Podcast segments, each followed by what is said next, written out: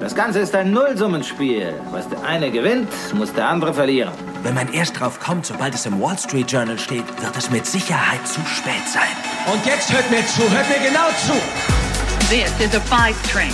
The next stop is Wall Street.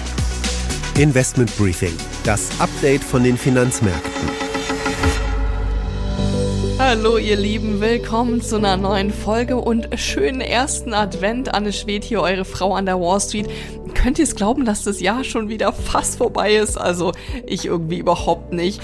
Die Wall Street ist aber jedenfalls optimistisch aus dem November gegangen. Der Dow Jones konnte am Donnerstag noch ein 24 Monats hoch hinlegen. Die Novemberbilanz ein Plus von 8,8 Prozent echt Wahnsinn. Diese Woche gab es ja aber auch echt super News. Der Black Friday und der Cyber Monday haben den Einzelhändlern Rekordumsätze beschert.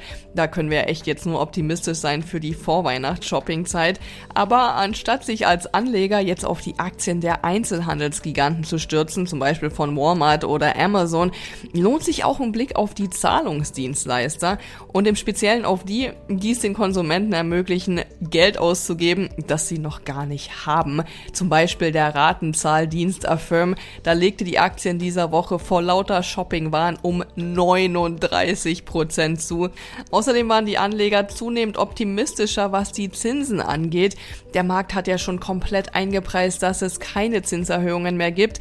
63 Prozent der Marktteilnehmer gehen bereits davon aus, dass wir im Mai die erste Zinssenkung sogar sehen werden.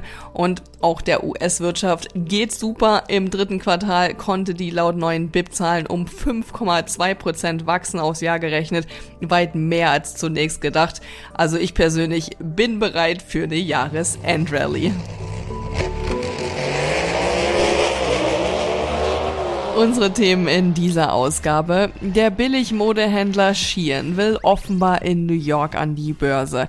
Was steckt aber hinter dem Unternehmen, das Brautkleider für 24 Dollar anbietet? Könnte das was sein für die IPO Watchlist? Außerdem hat Tesla nach langer Verzögerung jetzt endlich die ersten Cybertrucks ausgeliefert. Ist es jetzt ein Kaufsignal für die Tesla-Aktie oder ist besser Vorsicht angesagt? Das analysiere ich für euch. In Deutschland hat die Lufthansa wieder von sich hören lassen. Das Unternehmen wollte eigentlich einen Teil ihrer Techniktochter verkaufen.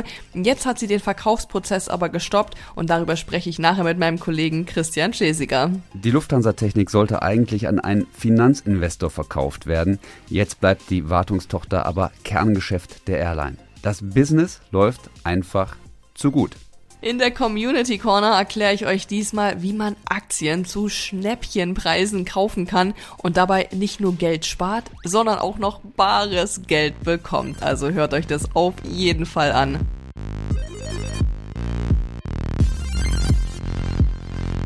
Das sind unsere Themen in dieser Ausgabe. Die komplette Folge hört ihr aber nur als Teil unserer Pioneer-Familie. Wenn ihr noch nicht dabei seid, dann testet uns doch mal. Für alle, die neu an Bord kommen wollen, gibt's noch ein besonderes Angebot. Schaut doch einfach mal rein auf thepioneer.de, meldet euch an und dann könnt ihr hier direkt weiterhören und jede Woche neue Insights mitnehmen. Investment Briefing, das Update von den Finanzmärkten.